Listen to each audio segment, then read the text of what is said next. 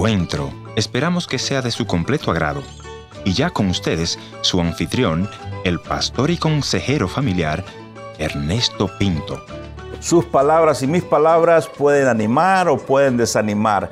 Yo siempre las he tipificado como balas o semillas. Usted puede herir, puede lastimar, puede matar o puede inspirar amor, inspirar a grandes cosas a sus hijos.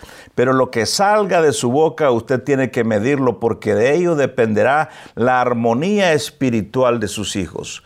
¿Cuántos jóvenes han venido a mi oficina y me han dicho, yo me fui de la casa por el abuso verbal que sufría en mi hogar? Muchas veces pensamos que nuestros hijos son destruidos en la escuela o en otros círculos sociales. Sin embargo, la realidad en nuestras oficinas de consejería tienen que ver con el abuso, el maltrato, cómo los padres tratamos a nuestros hijos. Muchas de las cosas que suceden en el corazón y en los sentimientos de nuestros hijos tienen que ver cómo usted define sus palabras. Sus gritos, mi amigo, sus malas expresiones van a causar mucho dolor. Y en esta oportunidad voy a tener una buena conversación con dos amigas mías que me dicen cómo eso afectó el futuro de ellas.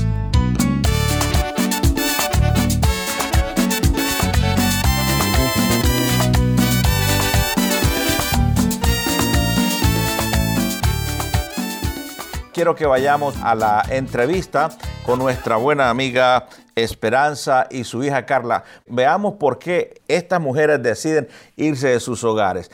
Puede ser que sea un espejo para nosotros como padres también en esta oportunidad.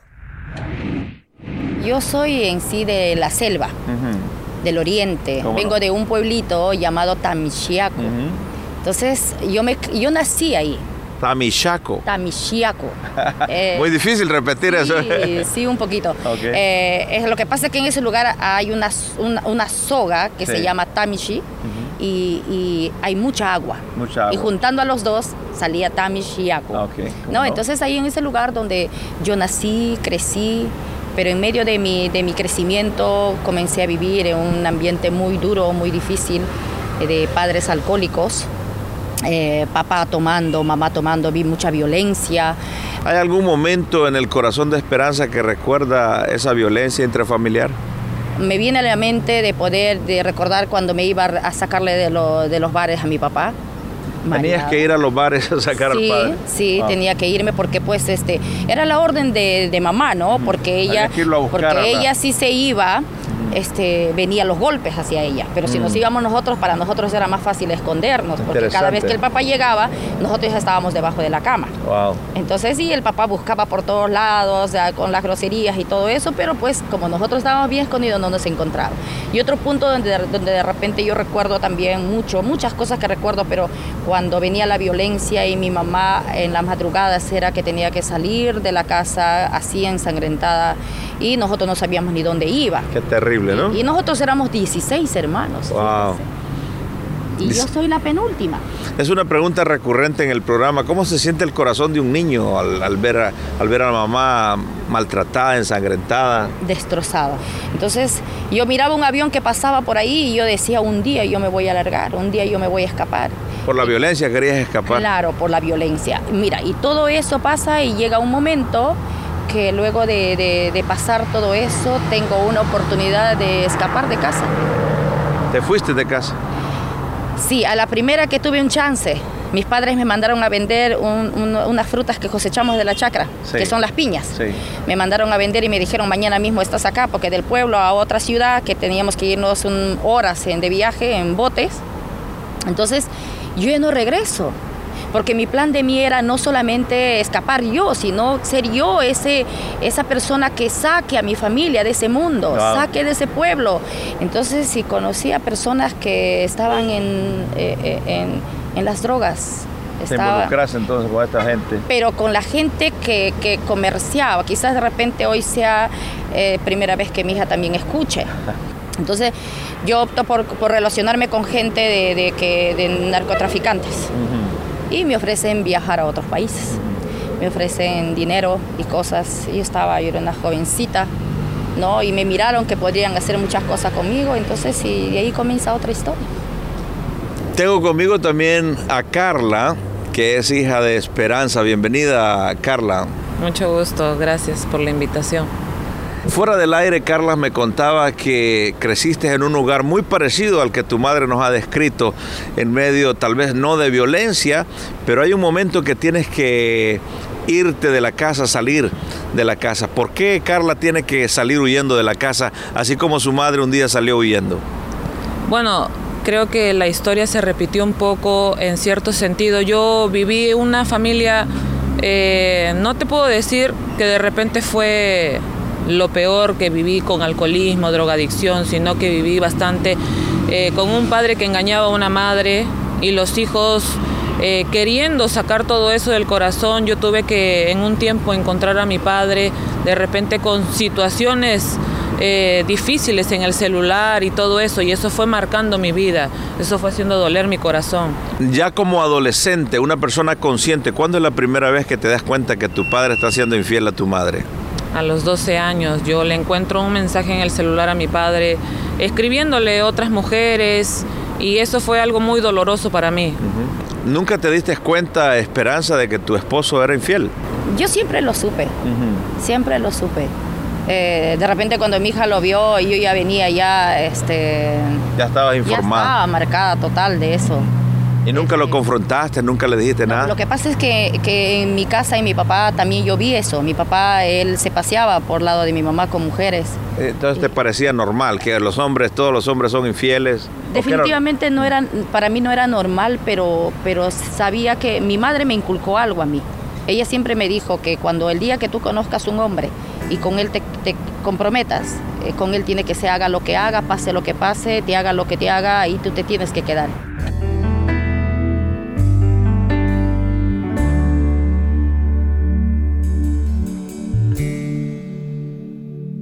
Extra micrófono, Esperanza, me decías que en un momento hubo un evento que te destrozó. Cuéntanos ese momento, ¿qué pasó? Un día mi hija se fue de casa, un día salió ella, estábamos limpiando la casa. ¿Cómo no? Ella salió con la escoba, con el recogedor a la vereda a barrer y solo escuché que como si un carro pasara. Eh, y cuando yo salí, cuando yo salí, solamente encontré la escoba y el recogedor. Y la puerta estaba abierta. Yo de adentro le llamaba a mi hija, Carla, Carla, pero ella no me contestaba. Entonces yo dije, bueno, voy a salir a verle, tal vez está... a buscar? Sí, salí. ¿Te desesperas? Ese momento, cuando yo vi, eh, sentí como que mi cuerpo se me hubiera hecho así. Entonces yo dije, si habrá ido de la casa, vine eh, a buscar la ropa y la ropa estaba. Y comienzo a desesperarme. Y estaba, el papá estaba acá, le llamo al papá, viene mi esposo, que es ahora, este, y comenzamos desde ese día, desde ese momento comenzó la búsqueda.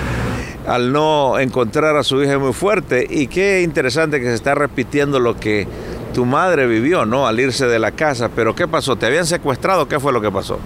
Lo que pasa es que por las situaciones que yo he vivido en casa, decía no, yo voy a encontrar a alguien que me vaya a sacar de este lugar y voy a vivir lo que no he vivido en casa. O sea que lo que pensaba era huir entonces. Exactamente, decir voy a salir de este lugar porque ya no soporto la situación, no soporto ver a una madre llorando, no soporto ver a un padre haciendo lo que de repente quería hacer en ese momento, no soportaba ver a mi hermano en cualquier otra cosa y quería escapar de todo eso. ¿Cómo se da ese momento en que empiezas a refugiarte en Dios? Cuando ya veo que todo se me cierra, eh, ya alguien me habla, alguien me dice a mí que solamente Dios puede hacerlo. En ese momento todavía no tenía mucho entendimiento de lo que yo iba a hacer. Entonces yo repetía lo que me habían dicho que repita. ¿Y qué repetiste? Em, Señor Jesús, hoy vengo hacia ti, te entrego mi vida. Me acuerdo que me dijeron, estoy cansada de todo lo que ya viví te pido perdón. Em, hoy hago un compromiso contigo.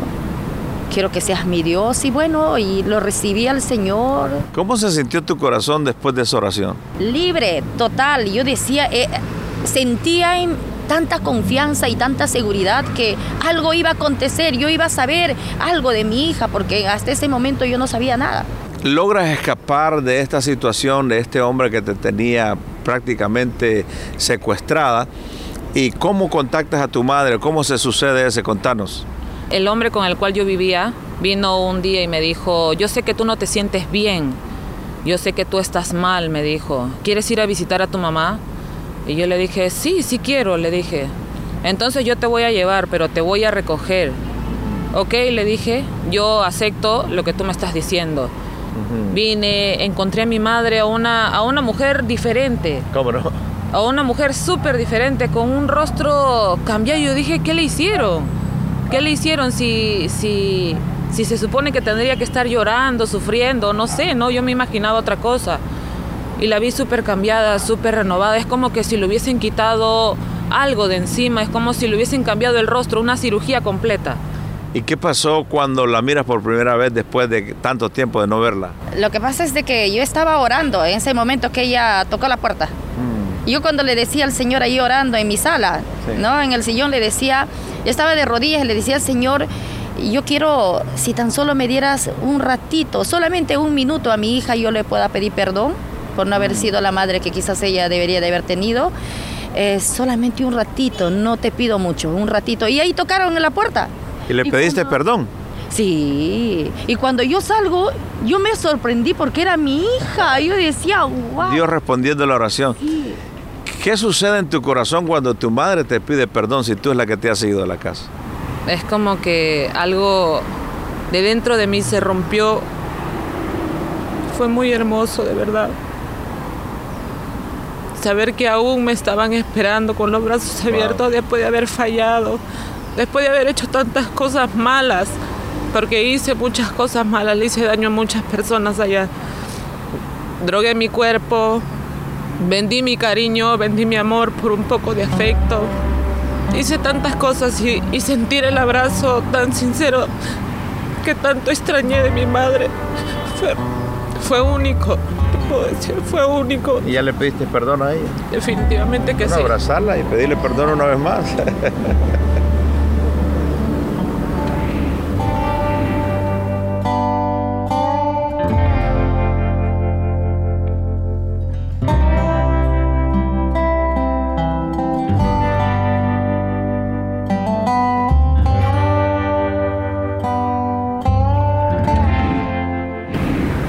acerquémonos a Él porque Él es la solución de todo, no hay, no hay otra cosa. Y cuando Él viene, Él nos dice eh, en su palabra que Él no viene solamente para arreglar algo, sino Él viene para todo, porque es buscar el reino de Dios y su justicia y todo nos vendrá por la añadidura. Él añade todo en nuestra vida. Definitivamente yo, las veces que yo lloro, las veces que me sale una lágrima es de agradecimiento, de contentamiento. Recuerdo todo el pasado y hoy yo siento que ya esperanza del pasado no queda nada nada, definitivamente. Perdón, Jesús, perdón, perdóname, Señor, pues sé